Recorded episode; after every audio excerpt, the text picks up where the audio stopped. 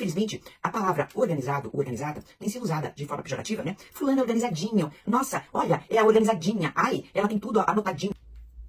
Olá, a seguidora que eu vou identificar aqui pela letra M mandou para mim mensagem em box no Instagram. E ela diz: Me diz uma coisa, acredito que com essa vida corrida você precisa ser muito organizada. Poderia me dar dicas de como ser organizada? Com família, duas filhas, marido, trabalho e lazer? Tô tentando, mas confesso que me sinto engolida pelo dia a dia de tantas coisas para resolver. Bem, querida, a organização é um dos pilares daquilo que eu ensino para as pessoas, em especial sobre inteligência emocional, nos cursos que eu tenho. É basicamente a partir da organização que a gente faz muitas coisas.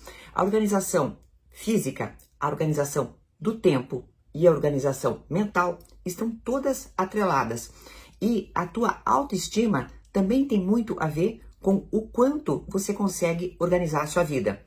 Infelizmente, a palavra organizado ou organizada tem sido usada de forma pejorativa, né? Fulano é organizadinho. Nossa, olha, é a organizadinha. Ai, ela tem tudo anotadinho. Então, as pessoas acabam muitas vezes levando para o pejorativo uma coisa que deveria ser uma qualidade que todos nós deveríamos ter.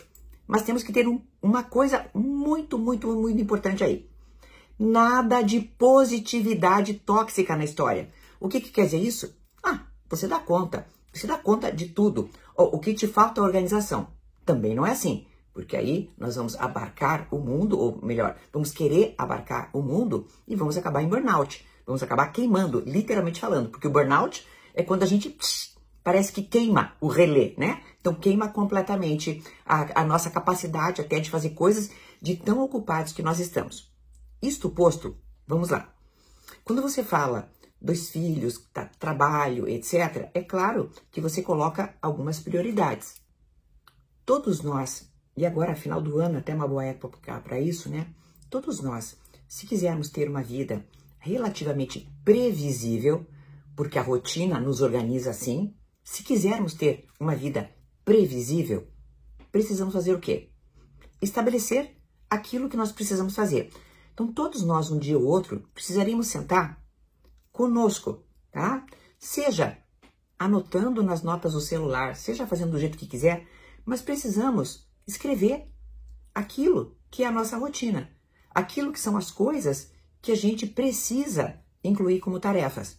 E aí, a partir disso, nós precisamos também ver o que pode ser delegado, o que pode ser deixado de, para depois, o que pode ser e deve ser priorizado, o que pode ser simplesmente largado porque não é necessário. Mas é tão particular que fica complicado dizer para vocês, num exemplo, ai, por exemplo, acorde às 5 horas da manhã, né? Trabalhe enquanto eles dormem. Porque, gente, nós somos humanos também, né? O que não podemos fazer é ficarmos reféns das satisfações imediatas. Isso sim, tá? O que é ser refém da satisfação imediata? É dizer, eu mereço ficar agora no celular. Eu mereço isso, eu mereço aquilo e a gente deixa as nossas coisas que seriam, tá? As organizadoras da nossa vida para depois. Para aqueles que me venham com um discurso contra a organização, o tipo, na minha bagunça me acho, eu mando essa mensagem bem simples.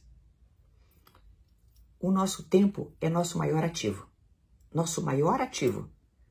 Porque o tempo a gente não troca, o tempo a gente não compra, o tempo a gente não volta atrás. Tempo é o nosso maior ativo.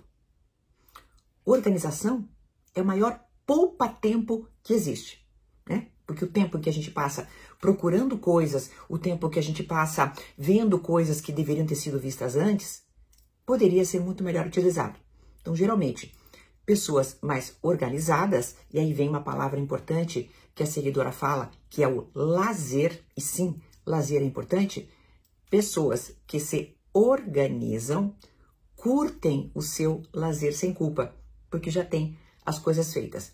Estou sendo bem genérica, não posso ser de outra forma nessa explicação que eu estou dando, querida, mas compreenda você que me escreveu e compreenda as pessoas que estão me assistindo. Se nós não soubermos aquilo que nós temos para fazer como um princípio, nós não sabemos o que faremos. Até uma próxima!